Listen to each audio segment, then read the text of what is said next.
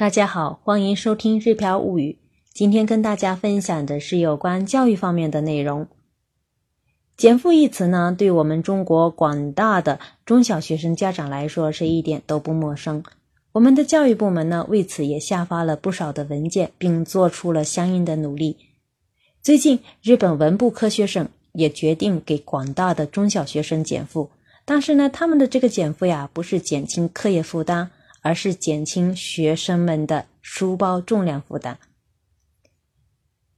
因为日本小学生书包的外观设计独特，而且呢比较结实耐用，一般用上六年都没有问题。加上我们的代购们不遗余力的宣传日本书包的各种神奇功能，近几年国内也有不少的家长呢给孩子们购买了价格不菲的日本小学生书包。我今天呢，就先带大家来了解一下日本小学生书包是怎么诞生的。其实呢，日本推行现代化的教育模式，应该是从明治五年，也就是一八七二年推行学制以来的事情。当时呢，大部分的小学生呢，还是直接拿块布将学习用品扎成包袱，直接拎到学校去的。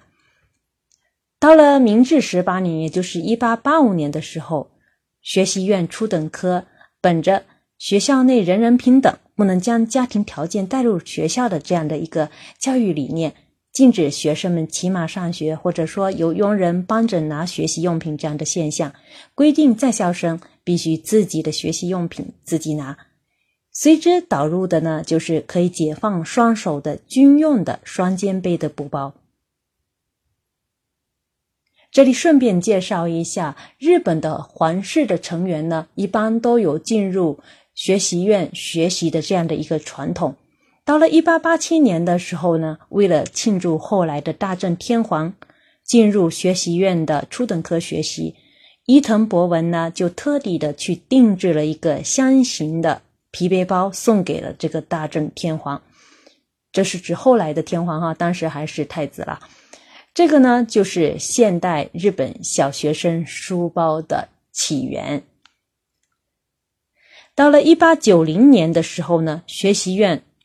统一规定了书包的颜色为黑色的，然后呢是皮质的，还规定了具体的尺寸。之后呢，一百多年以来几乎都没有大的变化。现代的日本小学生也真正的做到了当初学习院推广统一书包的初衷，也就是说，自己的学习用品自己背去学校。曾经解放了日本小学生们双手的书包，其实到了现在都快成了摧残儿童身体发育的罪魁祸首了。孩子们抱怨，家长也担忧。日本文部科学省终于在九月初。决定让学校同意学生们把部分的课本和笔记本留在学校。那么，日本小学生的书包究竟有多重，才会导致日本文部科学省做出这样的一个决定呢？日本小学生的书包净重在一千到一千五百克之间，也就是两斤到三斤之间。如果把教科书、笔记本、文具盒都放进去的话，我们大人去提起整个书包的话，都会大吃一惊的。很多朋友呢也看过日剧，也有很多朋友来过日本，或许大家也会看到，日本小学生去上学的时候，不光背上背一个书包，其实有的时候还会看到他们手上还会提一个手提的布袋，有的时候身上呢还挎着一个灌满水的水壶。那么，日本大正大学人间学部的白土健教授呢，接触到了小学生的这个书包比较重的这个问题，然后呢，他就去开展了一个调查，结果显示呢，小学生三年级以下书包加上他们的备用布袋的平均总重量呢是五点四公斤，也就是说超过了十斤，多的时候呢。一年级的孩子都要带将近九公斤的东西，也就是说，身上所有的这两个东西加起来呢，要达到了将近二十斤。其实呢，这个数据呢还没把水壶的重量计算在内。大家可以想象一下，我们大人买个菜，提个五公斤重的东西走回家，其实都嫌累。而平均体重在二十一公斤左右的孩子们，每天带着超过五公斤的行李走来走去，能不累吗？或许看过日剧的朋友，或者说来过日本的同呃朋友，也都会发现，其实日本小孩子在上下学的时候是没有家长陪同和接送的，都是孩子们独立上学。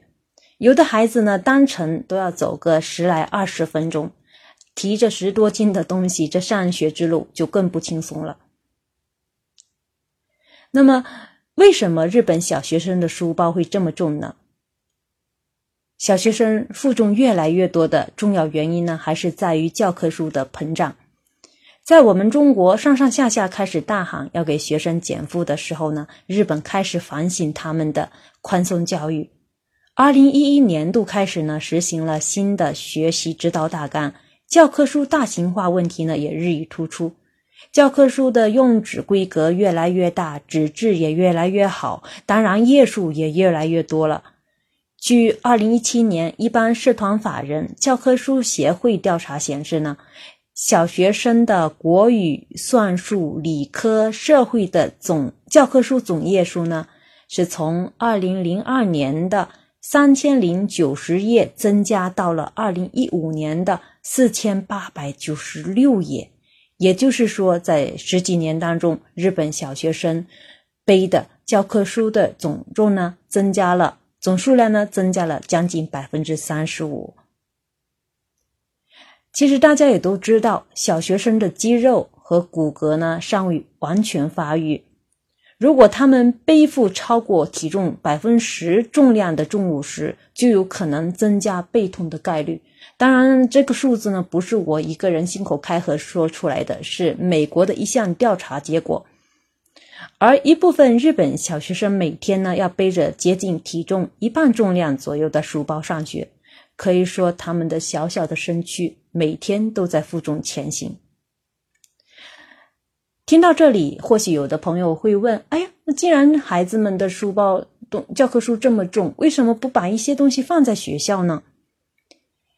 其实呢，在日本学校里面，基本上很多学校是规定学生不能将教科书这些东西放在学校的。除了口风琴、绘画工具可以放在学校之外，其他的教科书，孩子们每天都得背来背去。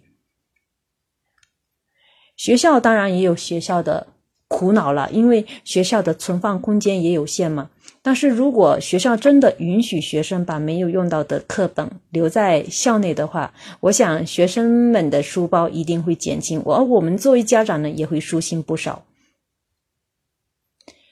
实际上，也有部分的家长其实是很排斥现行的书包的，甚至提议呢干脆换成普通的背包就算了。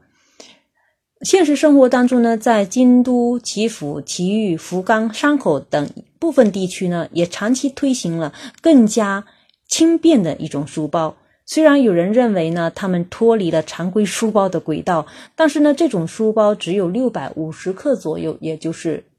呃，一斤多一点点，价格呢也只有一万日元左右。相较于普通的动辄四五万日元的现行书包，贵的甚至达到了十五万。家长经济上面的负担减轻了，孩子们也能轻松上学。我呢，作为家有小学生的中小学生的家长呢，每天看着孩子们背着沉重的书包进进出出，其实内心里内心里面呢是早就期待学校能够允许孩子们把部分的教材留在学校。我也曾经试着背过小 Q 的书包，发现他的书包重量远远超出了我的想象。我是真心希望学校能够早日落实这样项的决定，早日早点让孩子们减轻负担。本期的分享到此结束，不知道有哪些地方触动到大家了呢？欢迎留言交流。如果您想了解更多有关日本中小学教育的话，欢迎加入日漂物语知识星球。感谢大家的收听，我们下次再会。